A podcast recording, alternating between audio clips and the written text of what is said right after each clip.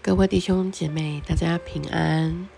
我们今天要来读圣灵降临第三主日的默想经文，第四个经文记载在马可福音四章二十六节到三十四节。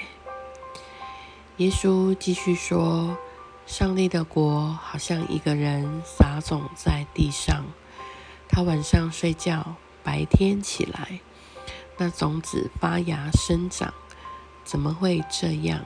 他不知道。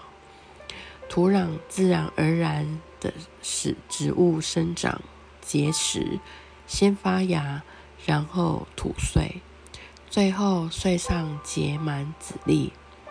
农作物成熟，他立刻用镰刀收割，因为收成的时候到了。耶稣问：“我们说上帝的国像什么呢？我们用什么比喻来说明它呢？上帝的国好比一粒芥菜种子，是世上最小的种子。有人把它种在地里，过些时候，它长大起来，比各种蔬菜都大。它长出大枝。”飞鸟也在他的印下搭窝。耶稣用许多类似的比喻向群众讲道，照他们所能明白的教导他们。他总是用比喻对他们论讲论，但是他单独跟门徒在一起的时候，就向门徒解释一切。各位弟兄姐妹平安。不知道你今天。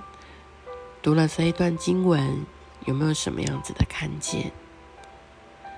耶稣说：“上帝的国好像芥菜种子，而这个种子是最小的。”这样的一个比喻，不知道对你来讲有没有什么样的启示呢？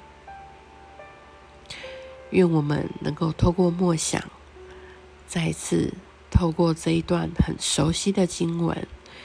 有新的亮光，有神对你重新的启示，祝福您平安。